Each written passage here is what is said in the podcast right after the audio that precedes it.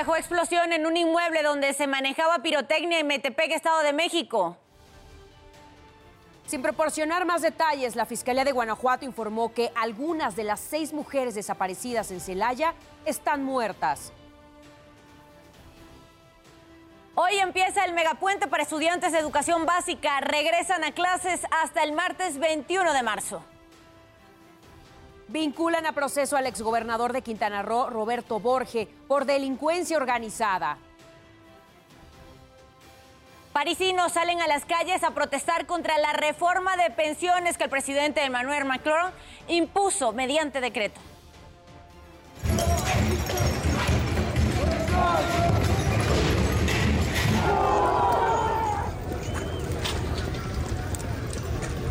Y no se pierda más adelante la buena noticia del día. Mostraremos a unas estudiantes chiapanecas que desarrollaron una pomada con plantas medicinales para disminuir los síntomas de la dismenorrea o los cólicos menstruales. ¿Y qué pasó durante la madrugada de este viernes? Nos los cuentas tú, Oscar Mendoza. Adelante, muy buenos días.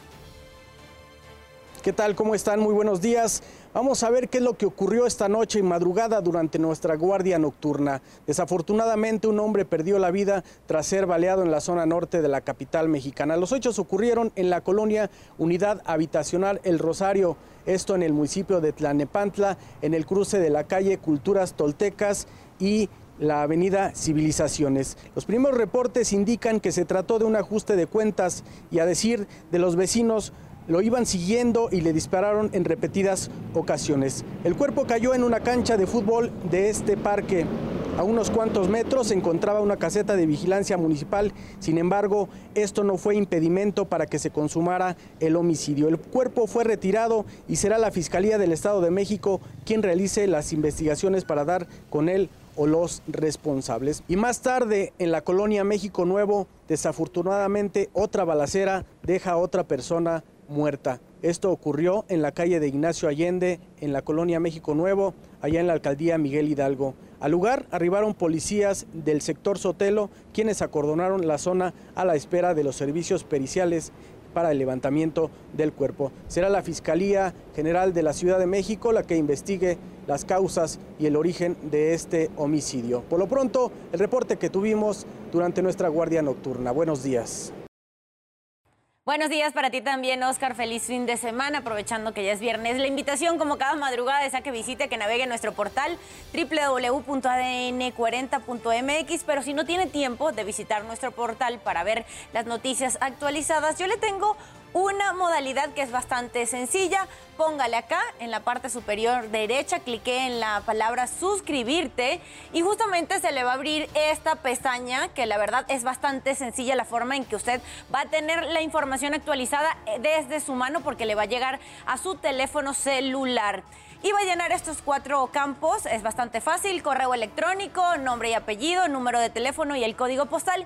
Y apenas le cliquemos aquí en la palabra suscribir, ustedes estarán ya en la lista donde les llegará la información actualizada a su mano en cualquier momento. Si no ha salido todavía de casa, en este viernes las recomendaciones viales es que por ahora y a este momento se registra un buen avance en el eje 3 poniente en Avenida Chapultepec hacia Avenida Cuauhtémoc. También se registra buen avance sobre Avenida División del Norte de Viaducto Miguel Alemán hasta Avenida Río Churbusco. Las condiciones del clima y del tiempo que tendremos en este día son bastante parecidas a la del día de ayer, tomando en cuenta que siguen la alerta por tolvaneras, por fuertes rachas de viento, sobre todo en esta zona del territorio nacional, Coahuila, Nuevo León y Tamaulipas con alerta por rachas de viento de 70 a 90 kilómetros por hora. ¿Por qué? Porque está en la interacción el Frente Frío número 41 que se aproxima al noreste del país, más esta línea seca,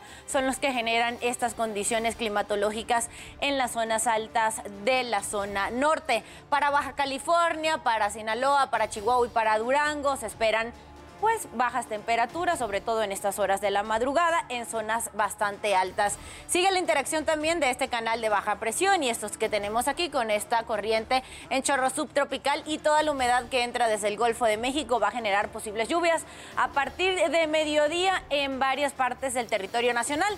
La península de Yucatán es uno de ellos. Si usted está vacacionando, además de tomar en cuenta que hay presencia de sargazo, pues tome en cuenta que posiblemente se va a nublar y va a caer algunas lluvias a la tarde.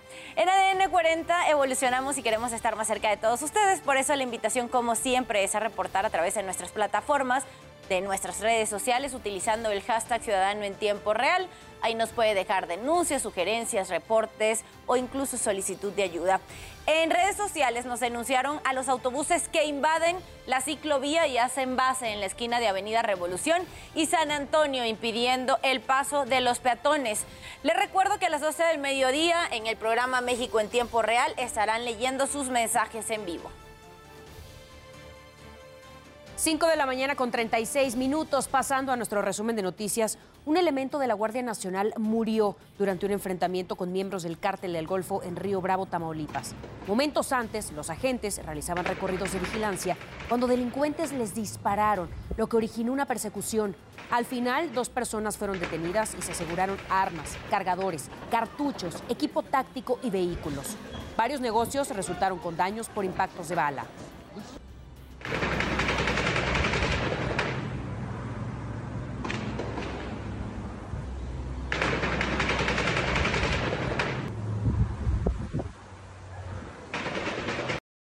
La Asociación de Bancos de México informó que este lunes es considerado día inhábil para el sector y que la mayoría de las instituciones bancarias no ofrecerán servicio.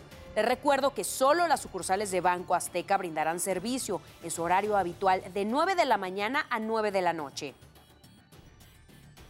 El Instituto Nacional Electoral dio a conocer los montos de compensación que se entregarán a los consejeros que terminan su periodo el próximo 3 de marzo. Lorenzo Córdoba recibirá 1.934.000 pesos, mientras que los consejeros Ciro Murayama, José Roberto Ruiz y Adriana Favela, quienes ocuparon este cargo desde abril del 2014, tendrán una compensación de 1.663.000 pesos.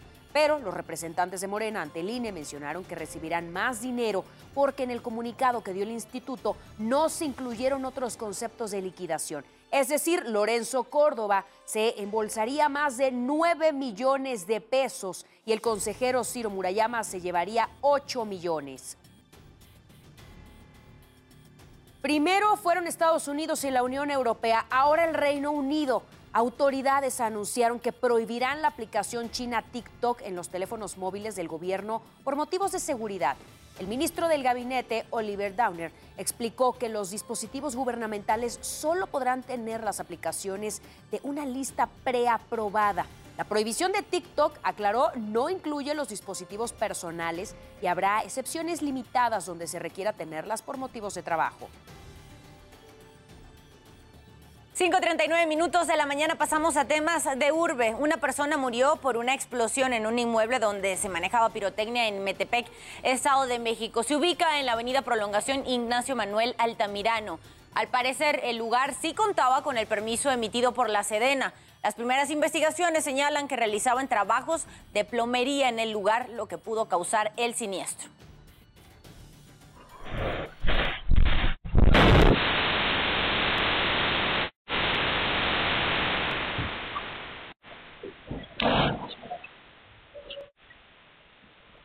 Trasladaron al penal de Barrientos en Tlanepantla a Juan Manuel N., el hombre de 46 años señalado de agredir a una joven de 24 años en la colonia La Mancha, en Naucalpan. El miércoles, la víctima, en compañía de su mamá y un abogado, acudieron a ratificar la denuncia. Gaby reconoció a Juan Manuel N. como la persona que intentó abusar de ella y que le robó dinero. Las autoridades del Estado de México informaron que buscan al otro hombre, el que conducía la camioneta blanca y que intentó atropellarla.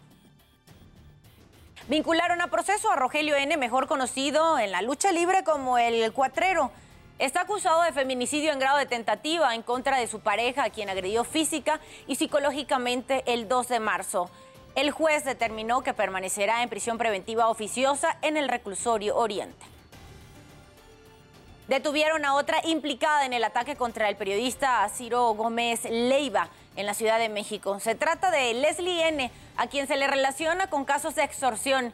Por este caso van 12 personas detenidas. Apenas esta semana el secretario de Seguridad Ciudadana, Omar García Harfush, dijo que hay varias órdenes de aprehensión y que pronto se conocerá el móvil del ataque. Durante un operativo de seguridad en Coajimalpa, policías encontraron dos ladrillos de cocaína en un compartimiento oculto de una camioneta. El conductor fue detenido. El hombre de 35 años circulaba por la colonia Granjas Palo Alto. Es originario de Nayarit. Fue presentado ante el agente del Ministerio Público. 5 de la mañana con 41 minutos. En temas internacionales, Francia vivió una nueva jornada de protestas luego de que se impuso una reforma de pensiones propuesta por el presidente Emmanuel Macron. El gobierno del presidente francés Emmanuel Macron impuso mediante un decreto gubernamental su impopular reforma de las pensiones, la cual aumenta dos años la edad de jubilación, de los 62 a los 64.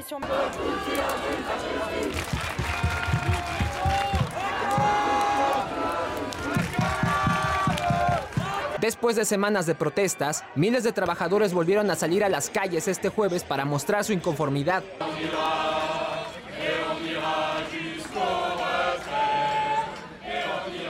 Por la noche se registraron enfrentamientos con la policía en Nantes, Marsella y en el corazón de París. La Plaza de la Concordia fue uno de los escenarios donde ocurrieron disturbios con los oficiales, quienes lanzaron gases para dispersarlos.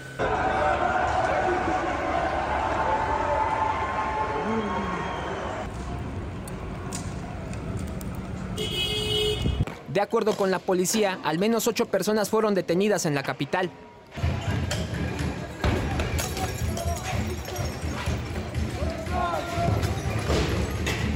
En la Asamblea Nacional de Francia, la presidenta Jael Brown y la primera ministra Elizabeth Bourne fueron abucheadas por algunos asambleístas que se oponen a la reforma, mientras otros cantaban la marsellesa. Je vous chacun des parlementaires qui brandit une pancarte de bien vouloir cesser immédiatement. Cela est contraire à notre règlement. Et la parole est à Madame la Première ministre. Después, Bourne habló sobre usar un procedimiento especial para impulsar el proyecto sin votaciones, mediante el artículo 49.3 de la Constitución, situación que molestó a la oposición. Cette réforme est nécessaire. Aussi, sur le fondement de l'article 49, alinéa 3 de la Constitution, j'engage la responsabilité de mon gouvernement sur l'ensemble du projet de loi de financement rectificatif de la sécurité sociale pour 2023, modifié par l'amendement de coordination communiqué a la Asamblea Nacional. Varios sindicatos, incluidos los de ferrocarriles, energía, transporte público y personal aeroportuario, anunciaron un paro nacional para el próximo jueves 23 de marzo. A pesar de ello, la reforma de las pensiones en Francia va porque va. Para ADN 40, Cristian Arrieta, Fuerza Informativa Azteca. El sistema bancario de Estados Unidos sigue siendo sólido y los depósitos de los ciudadanos estarán disponibles cuando lo necesiten, así lo declaró la secretaria del Tesoro Janet Yellen ante la Comisión de Finanzas del Senado. Su declaración ocurre ante la preocupación en Wall Street de que la repentina quiebra de Silicon Valley Bank tenga un efecto dominó. Yellen también afirmó que las medidas adoptadas por el gobierno estadounidense para hacer contrapeso a la quiebra demuestran su determinación de proteger a todos los clientes.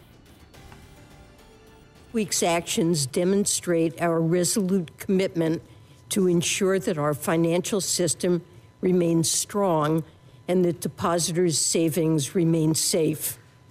Now let me turn to Polonia entregará a Ucrania cuatro aviones caza de concepción soviética MiG-29 en los próximos días. Así lo informó el presidente polaco Andrzej Duda. Será el primer ministro de ese tipo de, de un miembro de la OTAN hacia Kiev. Cabe destacar que la Casa Blanca dijo que la decisión de Polonia de convertirse en el primer país en enviar aviones de combate a Ucrania no cambia la decisión de Estados Unidos de no enviar sus propios cazas. Pierwszej kolejności dosłownie w ciągu najbliższych dni rzeczywiście przekazujemy, o ile pamiętam, cztery samoloty e, na Ukrainę e, w pełnej sprawności. E, Pozostałe samoloty są w tej chwili serwisowane, przygotowywane i będą pewnie sukcesywnie mm, przekazywane. El Comando Europeo de Estados Unidos publicó un video que muestra el momento en que un par de aviones caza de Rusia atacan a un dron estadounidense MQ-9. En un primer momento se muestra cuando una de las aeronaves rusas intenta rociar con combustible al dron. Posteriormente, la cámara del dron norteamericano muestra cuando un avión de combate ruso lo impacta, le daña la hélice y el video se interrumpe. El Comando Europeo informó que derribó al dron en aguas internacionales sobre el Mar Negro y borró de forma remota el software de avión no tripulado para evitar el riesgo de que materiales secretos cayeran en manos enemigas. Rusia ha negado que haya ocurrido una colisión. Usted ya está bien informado y con todos los datos que necesita saber antes de salir de casa. Manténgase conectado en todas nuestras plataformas. ADN 40, siempre conmigo.